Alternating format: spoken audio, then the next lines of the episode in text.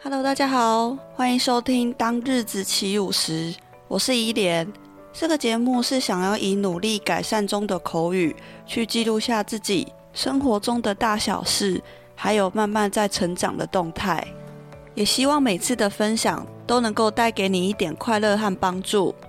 那我们就开始今天的内容吧。那今天想和大家分享的是，我身为架杠的台湾人，活到现在将近三十岁了，还没有骑过一次机车。应该是说，我也没有考驾照，所以我也不能骑。那因为在台湾人手一台机车。近距离、远距离的代步其实都蛮常见的嘛，等于是在台湾你没有机车就会比较难行动，你就只能靠可能现在有 U-Bike 或者是步行，或者是大众运输工具。那为什么我会没有去考机车驾照，不会骑机车这件事情呢？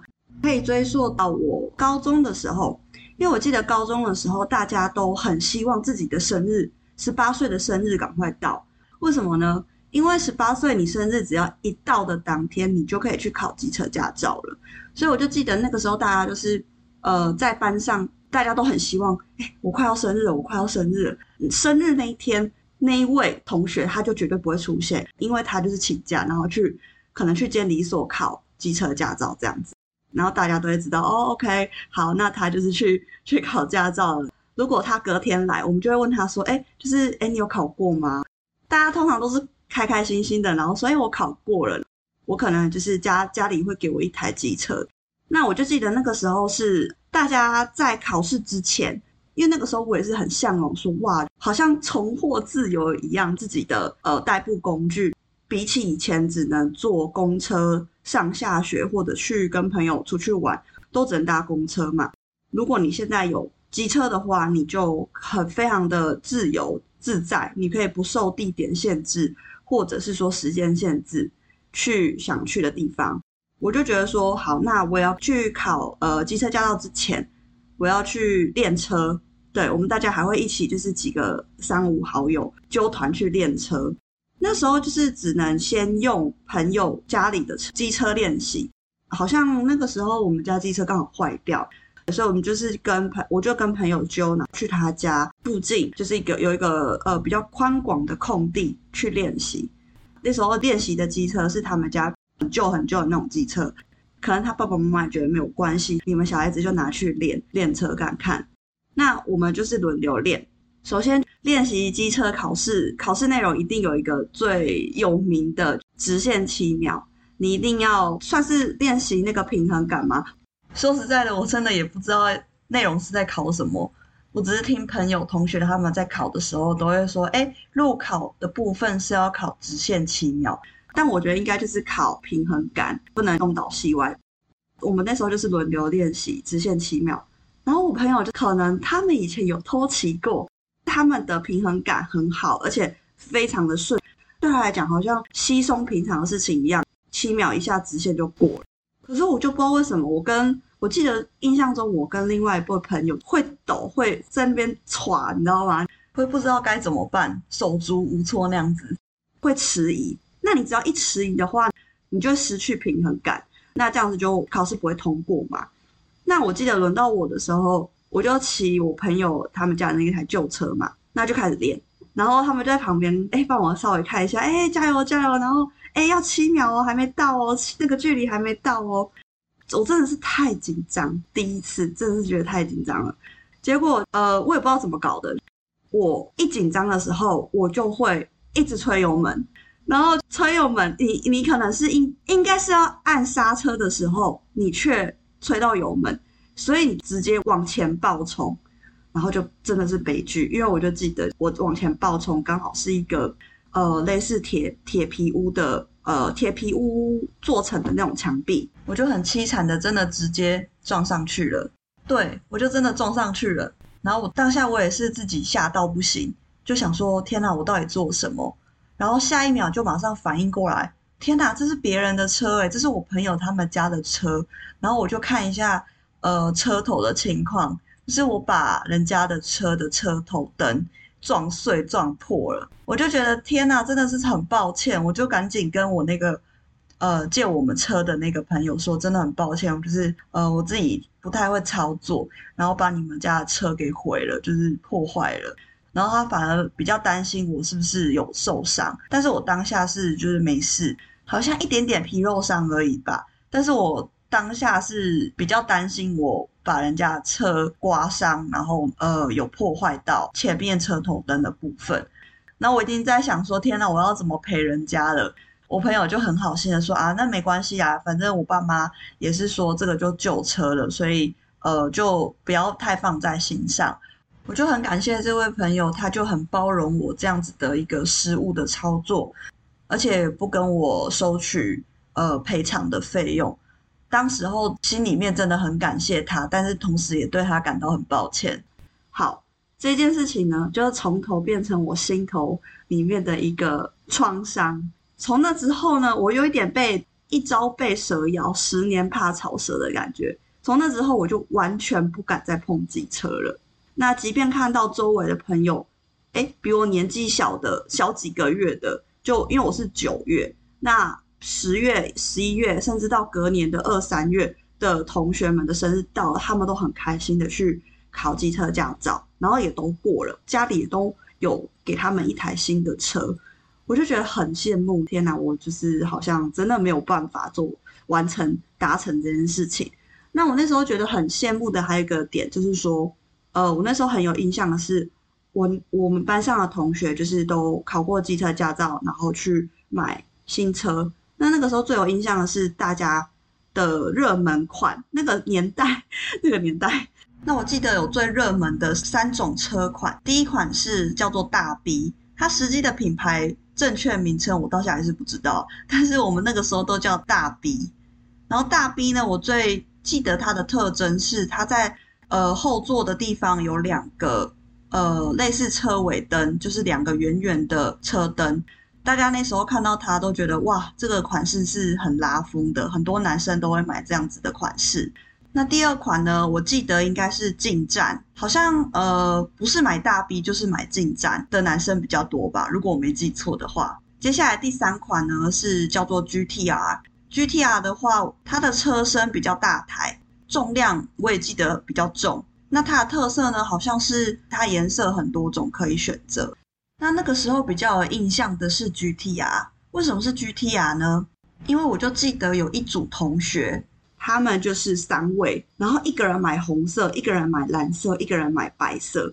那跟他们出去玩的时候呢，三台 GTR 这样停着，就是有一种哇哦，好好酷哦的那种感觉。我那个时候就是呃出出门的时候也是就是也只能麻烦他们载我，所以我就觉得自己的呃自由有点被受限，不太像他们一样就是可以自由自在乱跑，只要呃车钥匙一插，安安全帽一戴就可以咻出去了。那在这边呢，我也想特别感谢那些在高中时期愿意载我到处跑，或者是让我搭便车的各位同学朋友。感谢你们那个时候有载我，不然有时候其实我交通上真的是还蛮不方便的。感谢你们。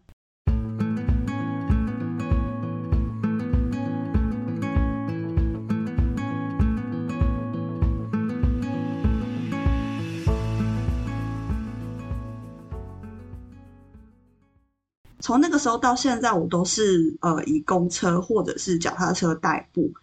那其实中间很多人、很多朋友有问我说：“天哪，你在台湾没有机车？因为在台湾人手一台机车真的是很常见。你没有机车的话，就是很麻烦。那很多人就会问我说：这样会不会很不方便？可是我觉得从以前到现在，从高中搭公车上学，然后一直到发生刚刚的撞车头灯的事件之后，我就比较偏向。”都是坐车、坐公车、坐大众运输工具这样子。